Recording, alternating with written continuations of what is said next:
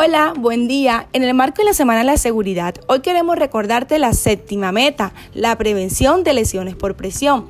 Recordarte que la presión es una fuerza que actúa perpendicular a la piel como consecuencia de la gravedad, provocando un aplastamiento tisular entre dos planos, uno perteneciente al paciente y el otro externo a él como por ejemplo el sillón, las camas, las ondas, el cual ocluirá el flujo sanguíneo capilar en los tejidos blandos, provocando hipopsia y si no se alivia, necropsis de los mismos. La formación de una úlcera por presión depende tanto de la presión que se ejerce sobre una zona de la piel como del tiempo que se mantiene en esta. Es importante y recordar que de las zonas más frecuentes donde se presentan estas úlceras por presión son de cúbito dorsal, de cúbito lateral, de cúbito prono y posición sentado. Para prevenir todas estas lesiones por presión queremos darte los siguientes tips. Uno, es importante que el personal asistencial y el paciente y su familia sean conscientes y sean capaces de detectar cualquier alteración que, que afecte la piel la cual debe ser identificada, valorada y registrada en nuestra historia clínica. Dos, el control de la humedad es súper importante. El cambio frecuente del pañal, de las sábanas, de la ropa cuando está mojada o sucia por orina o por heces. Tres, Vigilar las zonas con dispositivos. El uso de sondas, catéteres y los medios utilizados para la fijación pueden producir fricción en la piel adyacente. 4. La hidratación de la piel es súper importante para la prevención de las úlceras. Los ácidos grasos hiperoxigenados ayudan a la hidratación de la piel, así como favorecen la circulación capilar. 5. El aporte hídrico es indispensable para la prevención de las úlceras por presión, ya que la piel hidratada tiene menos riesgo de lesionarse. 6. La movilización se realizará cada dos horas conforme a la manecilla del reloj y por la noche cada cuatro horas. Octavo, reducir fricción y sillazamiento, mantener la ropa de la cama limpia, seca y sin arrugas. Noveno, reducción, protección de la piel. Con los productos de la barrera como películas de poliuterano, óxido de zinc, apósitos es importantísimo Décimo, soporte nutricional. Favorece la cicatrización de las úlceras y evita su aparición y disminuye la frecuencia de infecciones. Y por último, la limpieza y la curación. Es súper importante el debridamiento de la manera correcta para minimizar el riesgo de infección. Muchas gracias por tu tiempo. Te recordamos implementar en el día a día estas recomendaciones. Feliz día.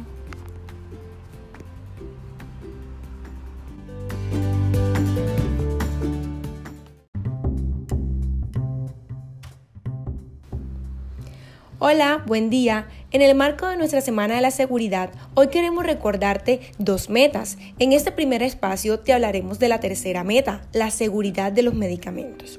Los medicamentos hoy en día curan enfermedades infecciosas, previenen problemas de enfermedades crónicas y alivian el dolor de millones de personas, pero los medicamentos también pueden causar daño.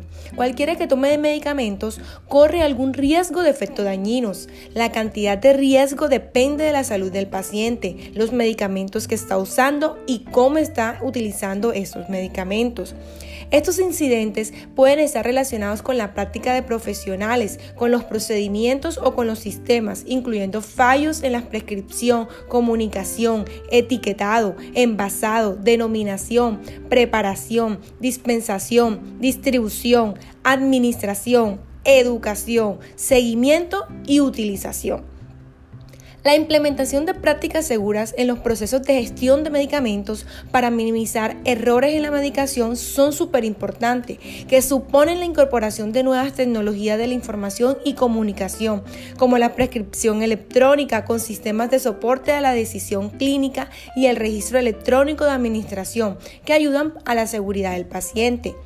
Es por esto que es muy importante que nuestro personal asistencial conozca cuáles son los pasos para evitar estos errores en la administración de medicamentos, para lo cual debe tener en cuenta lo siguiente. 1. Paciente correcto. Es importante tener bien identificado nuestro paciente, el cual debe tener su manilla de identificación igual al tablero, con su nombre completo, recordando dos nombres, dos apellidos, con su documento de identificación con letra legible. 2. Medicamento correcto. Este debe estar previamente descrito dentro de la historia clínica del paciente, al igual que en el CARDES de enfermería. La información debe ser clara en cuanto al nombre, forma farmacéutica y frecuencia para que no se presente ningún tipo de error en la administración. 3. La dosis correcta. Esta información debe ser exclusivamente indicada por el médico, el cual, de acuerdo al estado de salud del paciente, debe indicar una dosis adecuada que al momento de la preparación del medicamento no debe ser mayor a lo prescrito, ya que podemos producir un evento adverso por sobredosis. 4. La hora correcta. De acuerdo a la indicación médica, los medicamentos deben ser administrados en los horarios estipulados, ya que se puede presentar algún tipo de alteración en la biodisponibilidad disponibilidad del medicamento en el organismo, lo que puede agravar el estado de salud del paciente o causar resistencia en casos de antibiótico. 5. Vía de administración correcta. Dado que muchos medicamentos pueden tener diferentes prescripciones comerciales, debemos ser cuidadosos y verificar la vía correcta de administración y no cometer errores, ya que podemos causar un evento adverso grave en el paciente.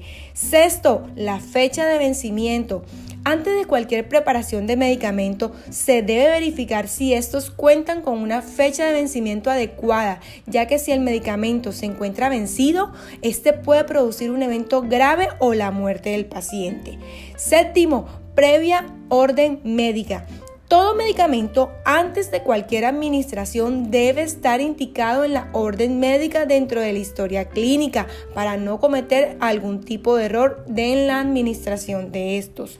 Octavo, correcto registro en historia clínica. Todo medicamento se debe hacer un adecuado registro de esto para que no se presenten errores en la doble administración. Y noveno, indicar y educar al usuario sobre sus medicamentos y aclarar dudas. Es súper importante que nuestros pacientes sean conscientes de qué medicamentos y para qué se lo estamos administrando, con el fin de que si ocurre algún evento adverso, él sea capaz de identificar qué medicamento pudo ser el causante de este evento adverso. Es por eso que es muy importante que sigamos estos pasos. Además, queremos recordarte medidas generales para la administración de medicamentos parenterales. Debes de tener en cuenta lo siguiente, no mezcle medicamentos entre sí. 2. Verifique la compatibilidad del fármaco y la solución de infusión. 3. No programe más de un medicamento para ser administrado a la misma hora en un paciente. 4. Anote en la hoja de líquidos del paciente el volumen de líquido de medicamento administrado. 5. En general, el tiempo de administración de medicamento es de 30 a 60 minutos. Tenga en cuenta las excepciones. Sexto, al preparar mezcla con buretrol, no prepare mezclas para más de 4 horas. Ejemplo, omeprazol heparina, insulina o mezcla para neonatos. Séptimo, verifique el lavado de la vena antes y después de administrar el medicamento. Si hay tapón, lave con SSN antes y después de adultos 1 mililitro. En recién nacidos 0,3 mililitros. Esta técnica contribuye a reducir las posibles las posibilidades de interacción farmacéutica y reducir posible flebitis química. No por último, nunca gente sin verificar que el catéter se encuentra en la vena y así evitaremos posible flebitis mecánica. Recuerda que la notificación voluntaria de eventos adversos a medicamentos es irresponsable e importante para la decisión y toma de acciones frente a eventos adversos que se nos presentes. Y así tenemos en cuenta cada una de estas recomendaciones, podemos hacer la atención un poco más segura. Feliz día.